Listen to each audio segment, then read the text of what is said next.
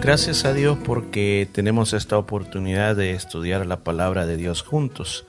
Este día comenzamos una nueva jornada en nuestro estudio bíblico, en nuestra preparación que llevamos para el pueblo de Dios. Y vamos a estar hablando de la sanidad interior. Y durante todo este tiempo, no sé cuánto tiempo nos tome desarrollar todo este tema, pero vamos a tomar, vamos a tocar muchas cosas que son muy, pero muy importantes para el pueblo de Dios. Así que esta lección número uno se titula La importancia de la sanidad interior. ¿Escuchó bien? La importancia de la sanidad interior. Aquí tú vas a aprender qué es la sanidad interior, qué no es la sanidad interior, o sea, los dos aspectos, qué es y qué no es, así como también algunos ejemplos, la importancia de la sanidad interior, cuál sería el estado óptimo que cada uno de nosotros debemos de tener. Recuerde de que la iglesia tiene un, un llamado muy grande, tiene una misión bien importante. Es como un ejército que tiene que estar listo, preparado, tiene que tener salud, tiene que estar bien alimentado para poder llevar a cabo la misión que se le ha encomendado. Cuando una iglesia está no saludable, no está en su estado óptimo, no puede lograr el propósito por el cual el Señor la ha mandado, o sea, no podemos cumplir nuestra misión. Cuando nosotros descuidamos esta área, el área de nuestro hombre interior, ahí es cuando tenemos muchos problemas y entonces no podemos ser efectivos en la misión que Dios nos ha dado.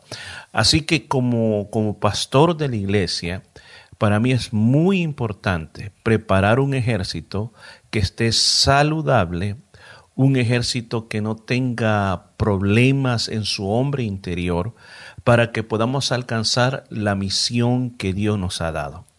La misión que Dios nos ha dado como iglesia es atraer a todo ser humano al reino de Dios, al dominio de Cristo. Llevarlos a ese dominio, sacarlos de las tinieblas y llevarlos a la luz de Cristo equiparlos como buenos soldados para que continúen ganando a otros para Cristo. Entonces, por esa razón, la importancia de este tema, la importancia de la sanidad interior. Yo creo que cada uno de nosotros tiene que recordar en qué consiste la obra redentora de Cristo.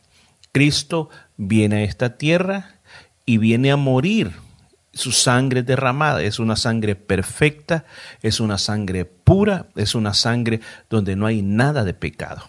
Ahora, ¿por qué razón lo hace? Lo hace para perdonar el pecado de toda la humanidad.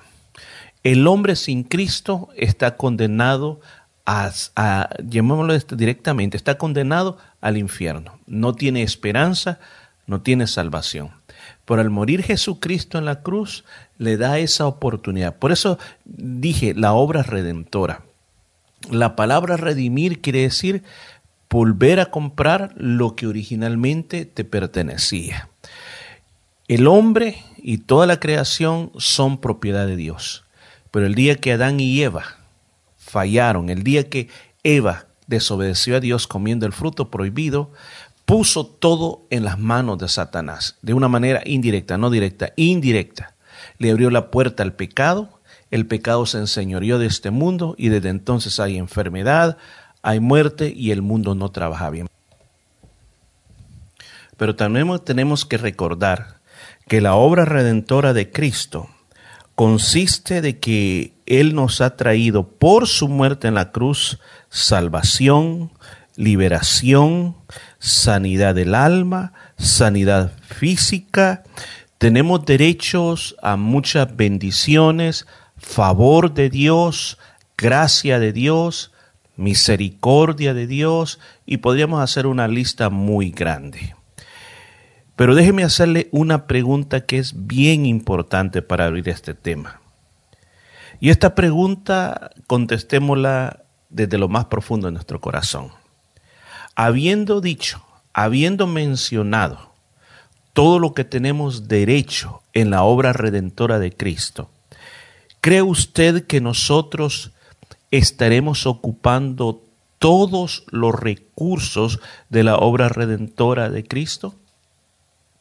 Si su respuesta es sí la estamos usando, pues indíquenos de qué manera.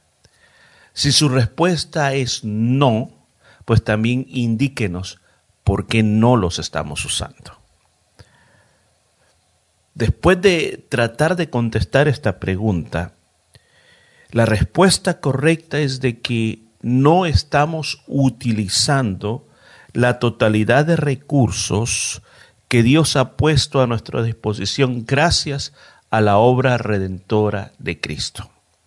No lo estamos usando todo, porque si lo estuviéramos usando todo, la historia de cada uno de nosotros sería otra.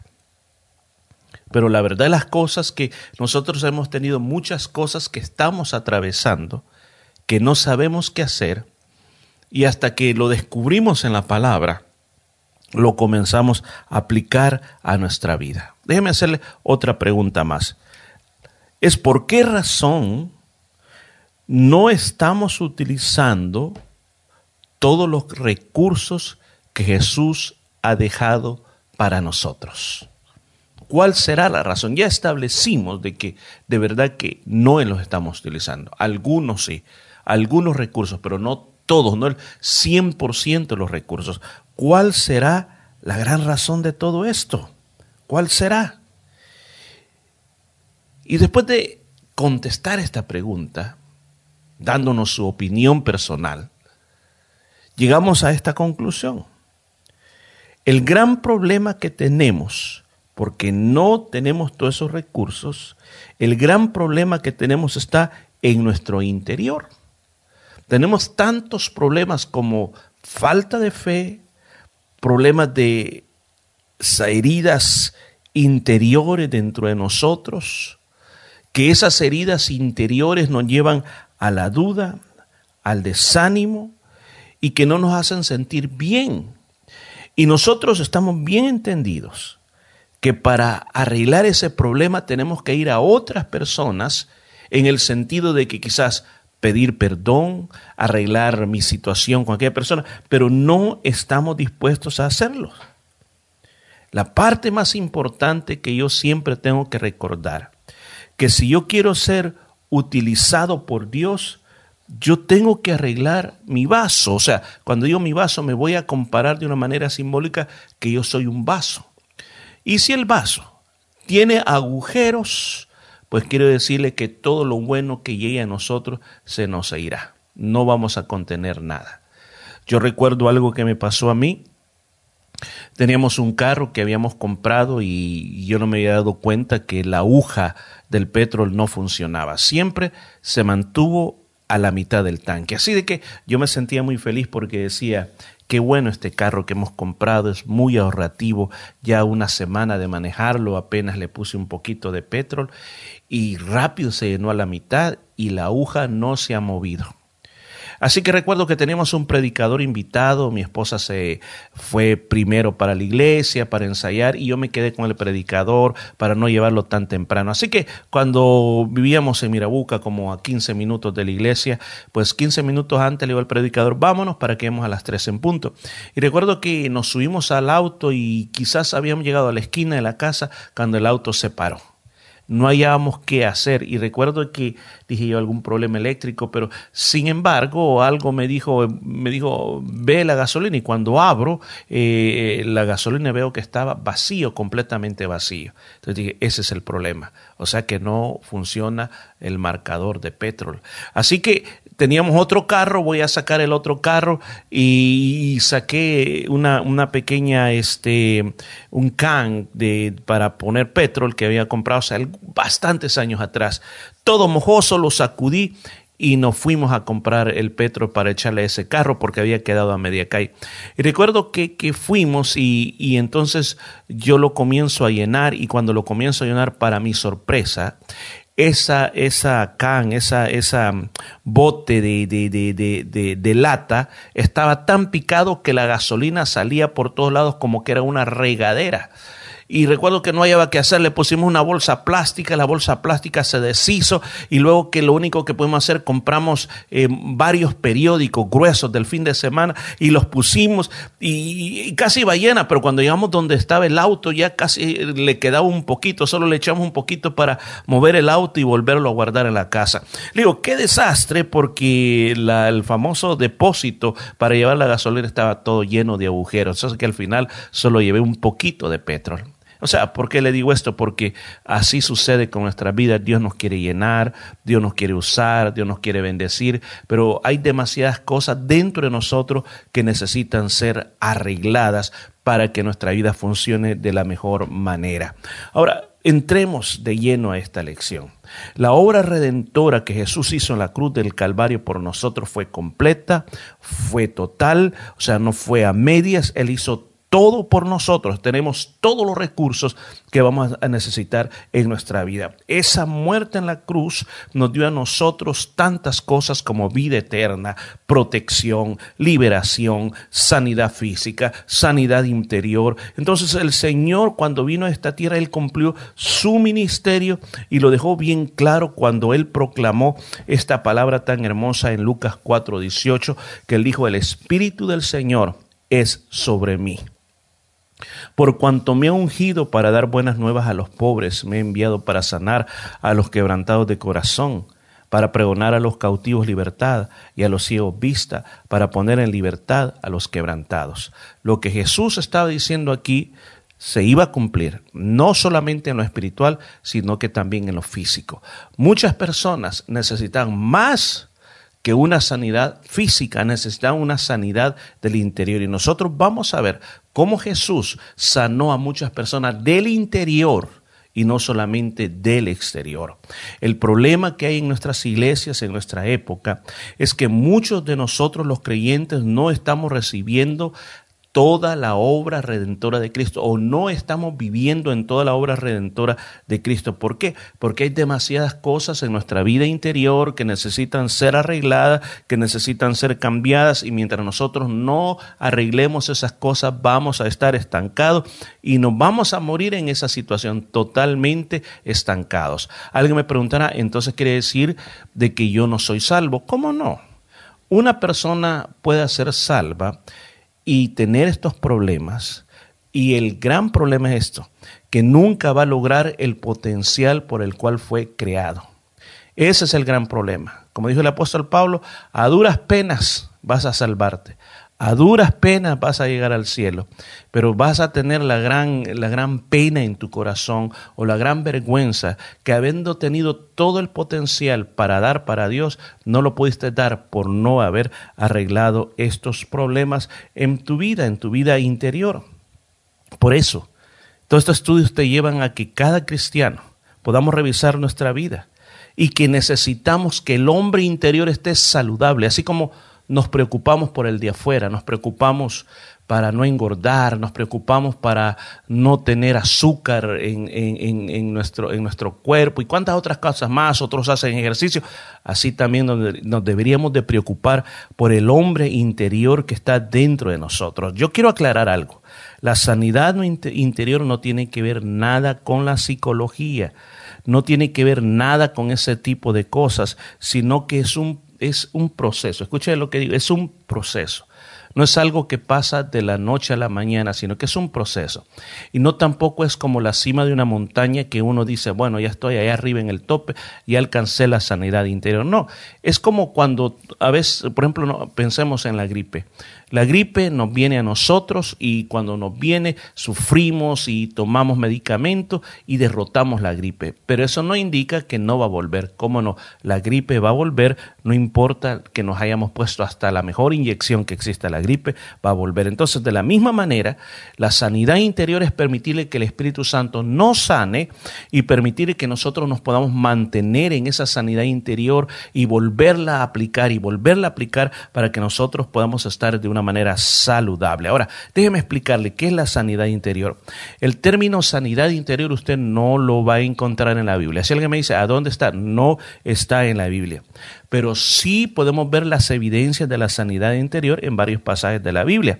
Entonces nosotros podríamos decir de, de cierta manera que la sanidad interior es un proceso. Mira esta palabra, cada rato la estoy usando. Es un proceso en el cual una persona es liberada, escuchó, liberada, porque hay cosas del enemigo que nos tienen atados. Entonces la sanidad interior libera a la persona y luego también le sana las heridas, porque hay personas que están opresionadas por Satanás, pero también tienen heridas emocionales. Entonces la sanidad interior llega a esos áreas por medio del Espíritu Santo. La sanidad interior te ayuda a olvidar, te ayuda a sanar muchos traumas que nosotros llevamos en nuestra vida, traumas que otras personas nos produjeron a nosotros, los cuales esos traumas nos impiden, nos impiden disfrutar nuestra vida en Cristo a la plenitud como Él quiere que nosotros la podamos disfrutar.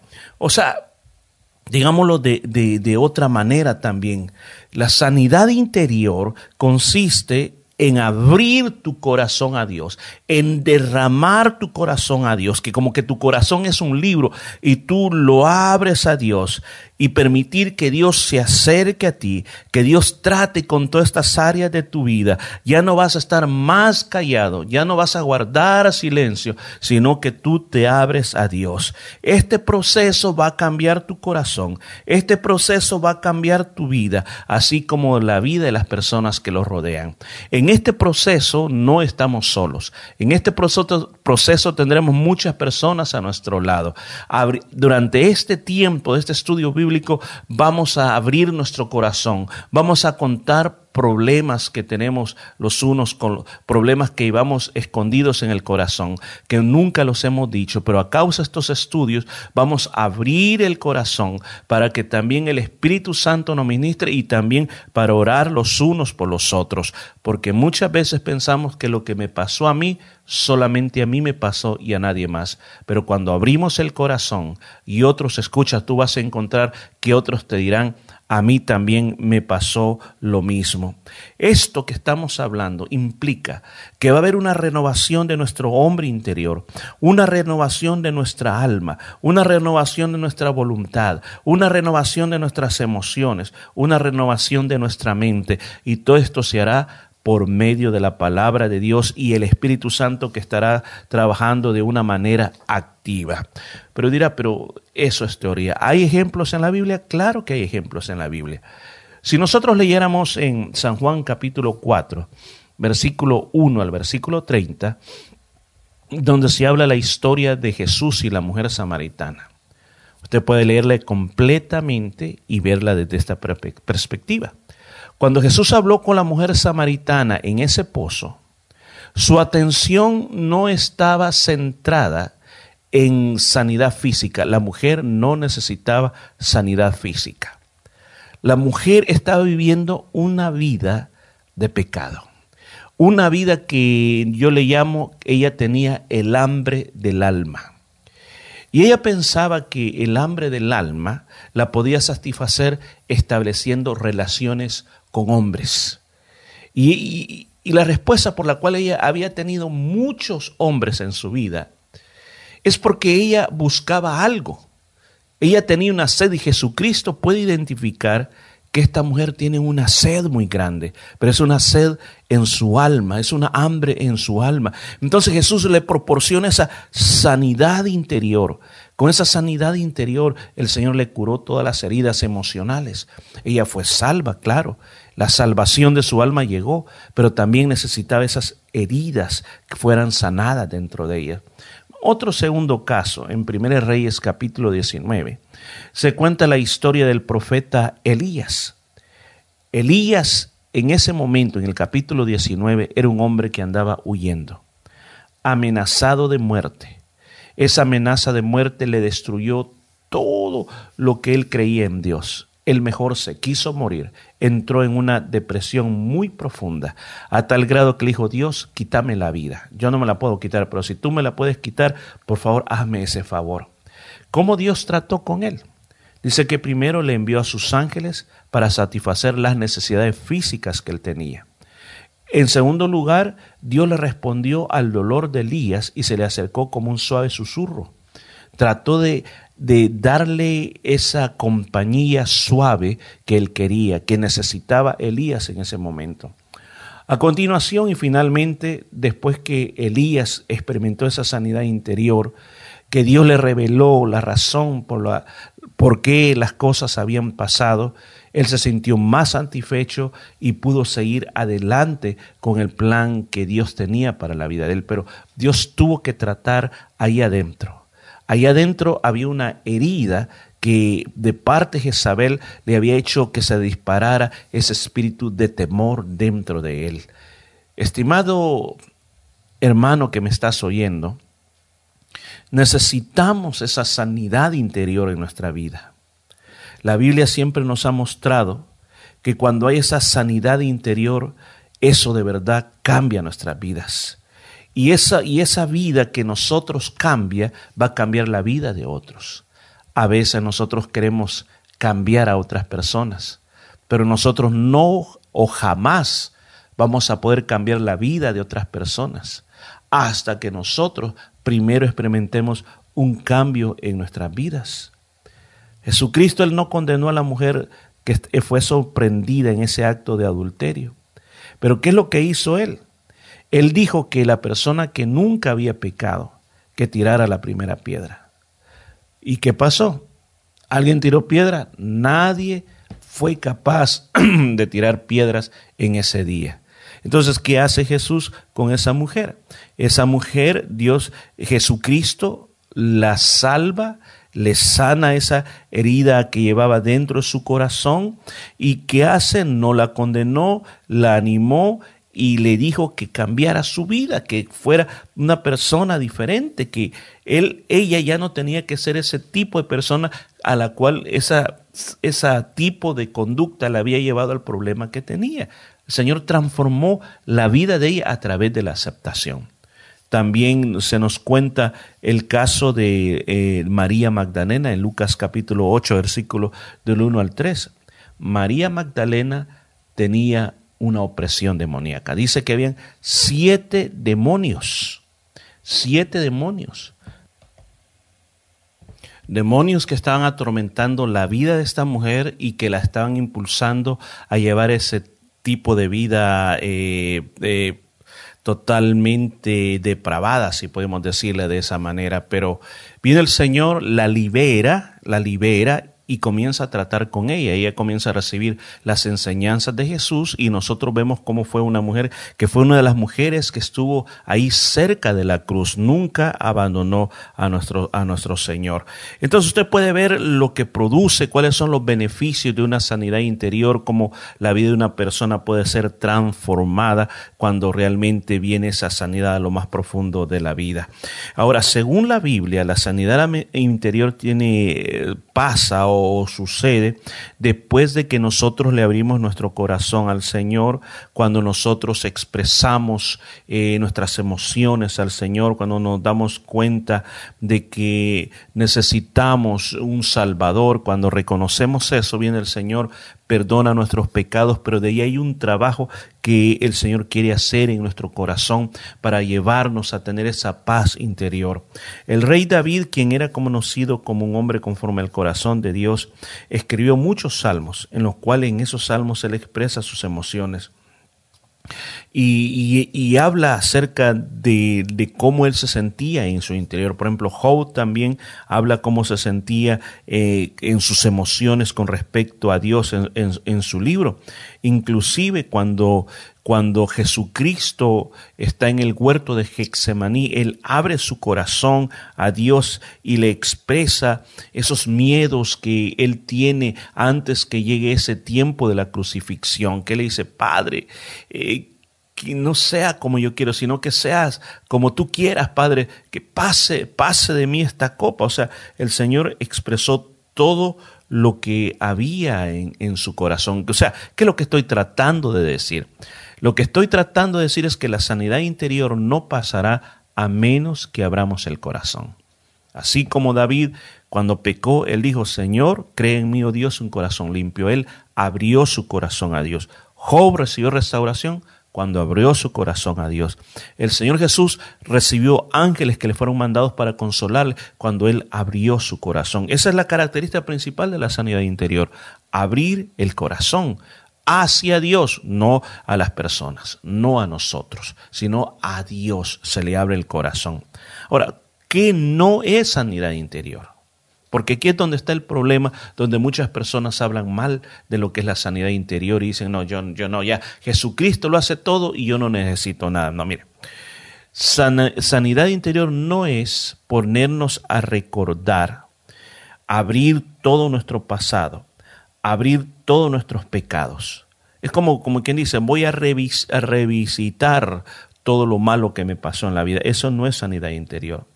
Por el contrario, es confesar que lo que pasó ayer nos ha dolido, y, pero vuelvo a insistir, confesarle a Dios que me dolió, abrirle mi corazón a Dios y pedirle a Dios que sane mis heridas del pasado.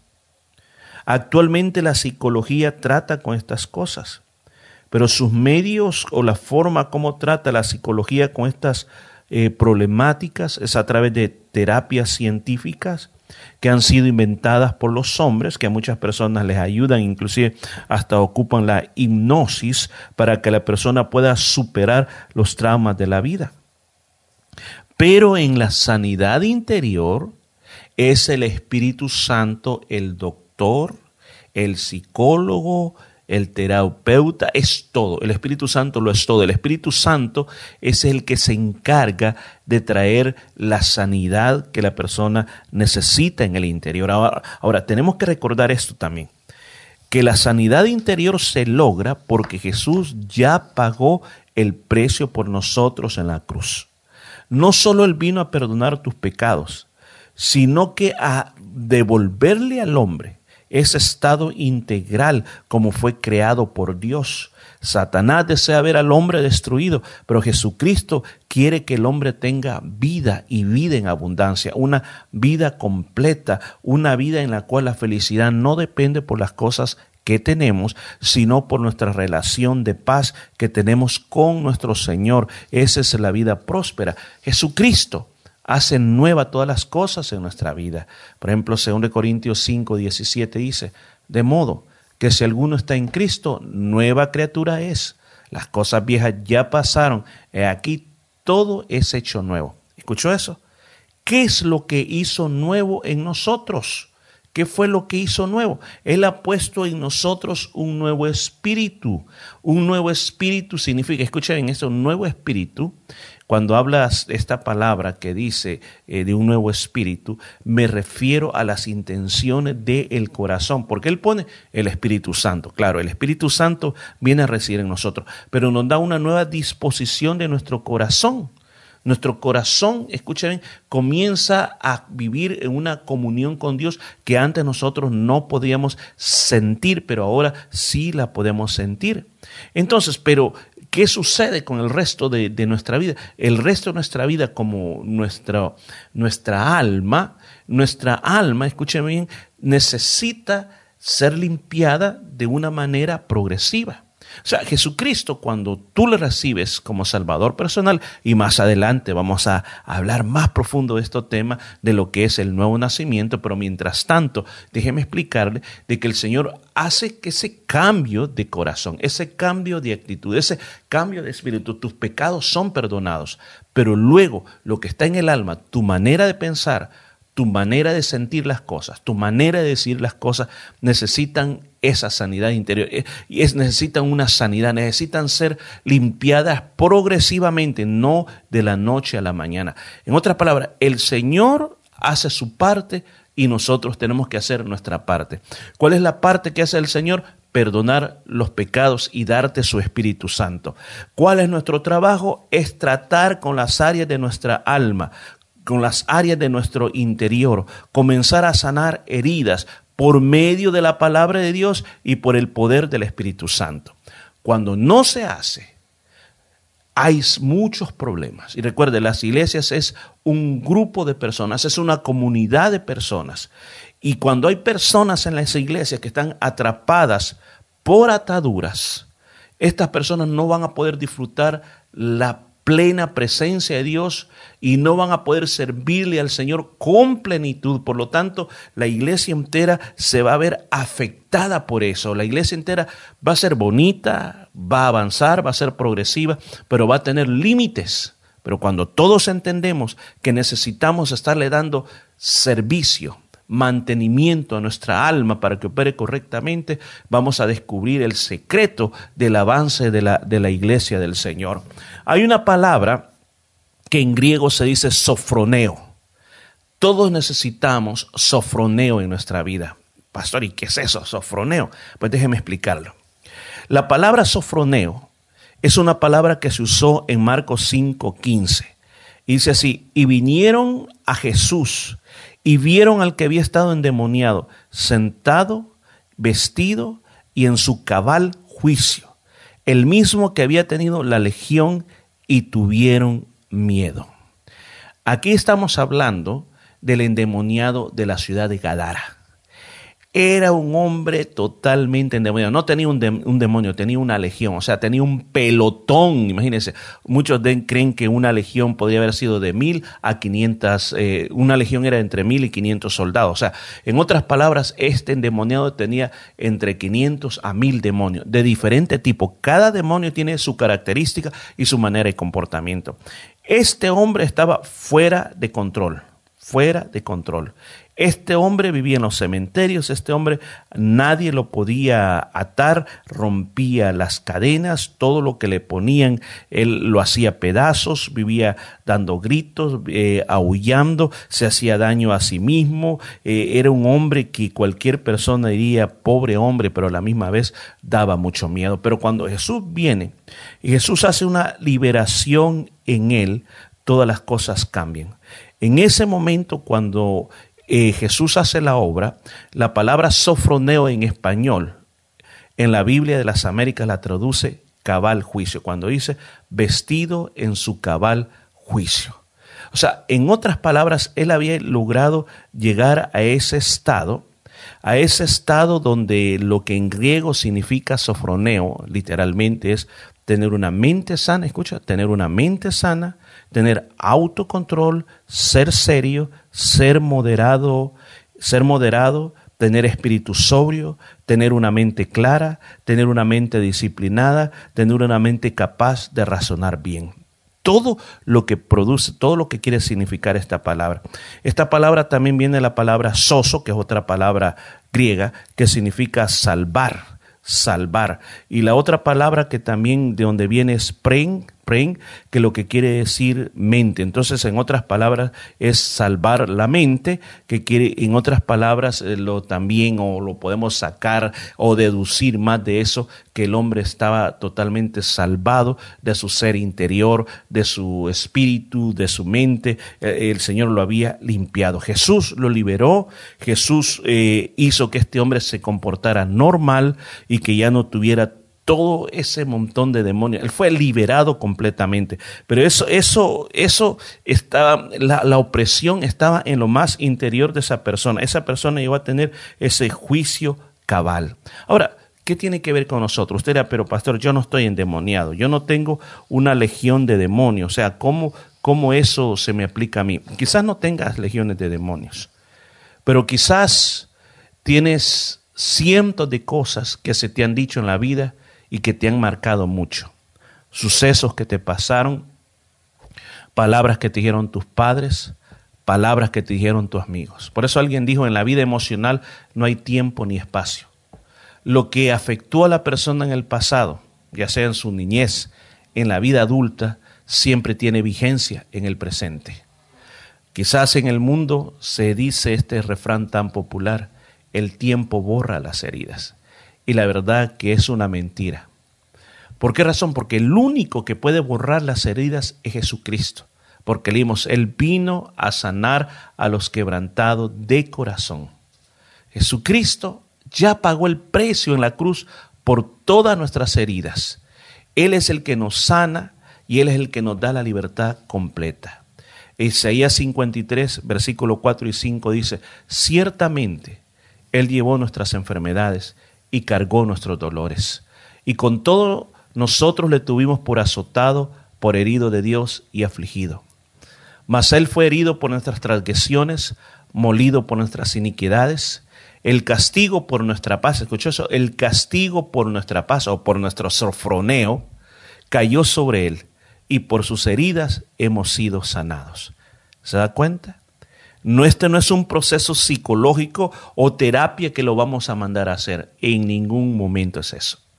Es el momento de abrir tu corazón, de derramar tu corazón delante de Dios y permitir usar los recursos de la cruz de Cristo y aplicarlos a tu mente, a tus emociones y a tu voluntad.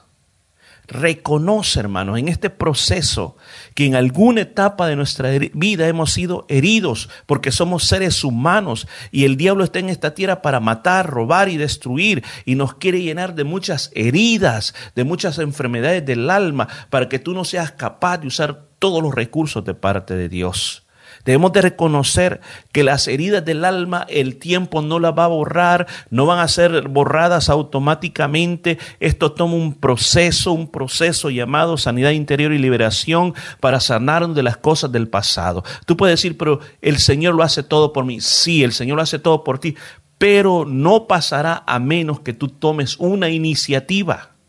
El Señor no te va a agarrar a la fuerza y decir, ahora te voy a limpiar. No, tú tienes que aplicar la palabra a tu vida. Tenemos que quitar de nuestra cabeza esa falsa idea que el tiempo borrará las heridas. Le aseguro que el tiempo no borra nada. Nos hace olvidar pero de repente se nos activa cuando estamos en una situación muy similar. El único que puede borrar tus heridas es Cristo Jesús. Solo Él tiene el poder de hacer ese milagro en tu vida. Solo el poder celestial de Cristo puede hacer ese milagro dentro de ti. Y este puede ser el tiempo cuando muchas cosas pueden comenzar a cambiar en tu vida. No es a través de ir a un psiquiatra o a un psicólogo, es a través de, sobre todas las cosas, venir a Jesucristo, presentar a Jesucristo todas las cosas que te han dolido y permitir que durante este tiempo que vamos a estar eh, eh, yendo en este proceso de la sanidad interior, tú abras tu corazón, tú recibas la palabra y la apliques a tu vida. Déjeme hacerte esta pregunta. ¿Estás listo para comenzar este proceso de la sanidad interior en tu vida? ¿Quieres llegar a ese estado de sofroneo? ¿Quieres hacerlo? Vamos a, orar para pedirle que el Espíritu Santo durante todo este tiempo nos vaya revelando las áreas en nuestra vida que necesitamos sanidad, las áreas en nuestra vida que necesitamos ser renovados en Cristo Jesús. Vamos a pedirle que Él haga una obra en mí. Yo quiero inclusive darle un desafío a usted. ¿Qué le parece que si para la próxima vez tú escribes una carta a Jesús, por cierto, no la vamos a compartir con nadie, no se la vamos a enseñar a nadie, pero tú te vas a sentir a solas, te vas a sentar a solas. Y vas a comenzar a escribir a Jesús, a decirle, Señor Jesús, esto es lo que a mí me han hecho en la vida. Y esto es lo que a mí más me ha dolido. Y tú se la vas a, a presentar a Jesús. Y tú la vas a traer en un sobre, la vas a traer en un sobre para la próxima reunión donde nadie la pueda ver. Y sabe de una manera simbólica, lo que vamos a hacer en la próxima reunión es que la vamos a romper delante de todos y la vamos a echar a la basura. ¿Para qué? Para de una manera simbólica declarar que no queremos nada con ese pasado, de que lo estamos rompiendo por el poder y la sangre de Jesús y que estamos comenzando a tener una nueva vida en Él. ¿Qué le parece? Es algo precioso. Bueno, revisemos, vamos a ver qué tanto hemos aprendido de la lección, porque hasta aquí vamos a llegar. Entonces, eh, primera pregunta, ¿en qué cita bíblica nosotros encontramos la razón por la cual el Mesías vino a esta tierra? ¿Se recuerda? ¿Cuál es la cita principal? Cuando lo mando una pista, cuando Jesús dice, ¿por qué vino a esta tierra?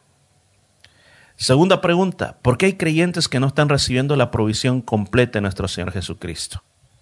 ¿Cuál será la respuesta a eso? Otra pregunta más. ¿Podría a estas alturas, al final de la lección, decirnos qué usted entendió por sanidad interior? ¿Podríamos también contestarnos ¿Qué fue lo que Cristo hizo en nosotros? ¿Qué fue lo que Jesucristo trajo de nuevo en nuestras vidas? ¿Qué fue lo nuevo que nos dio para nosotros? Y una última pregunta, ¿qué significa la palabra sofroneo? ¿Qué significa y por qué es tan importante esa palabra sofroneo? Así que vamos a dejar hasta aquí en este día y vamos a orar. ¿Qué le parece si terminamos orando? Oramos, Padre que estás en los cielos, hemos tratado lo mejor de poder expresar lo que significa esta palabra. Yo te suplico que hoy que vamos a comenzar este nuevo viaje, tú nos bendigas, trayendo mucha salud a tu pueblo. Que todas las áreas de las cuales vamos a hablar, todas estas áreas puedan ser de bendición. Y Señor, que desde ya toda cautividad caiga derribada y que tu pueblo comience este proceso de sanidad, porque queremos ver una iglesia que se incrementa, se incrementa en madurez, se incrementa en número, se incrementa en salud, se incrementa en todas las áreas de la vida. Queremos ser creyentes, que usemos todos los recursos que tú dejaste en la cruz para nosotros. Todo esto lo pedimos en el nombre de Jesús. Amén y amén. Amén. Gracias por haber estado con nosotros aprendiendo y nos escucharemos en la próxima lección.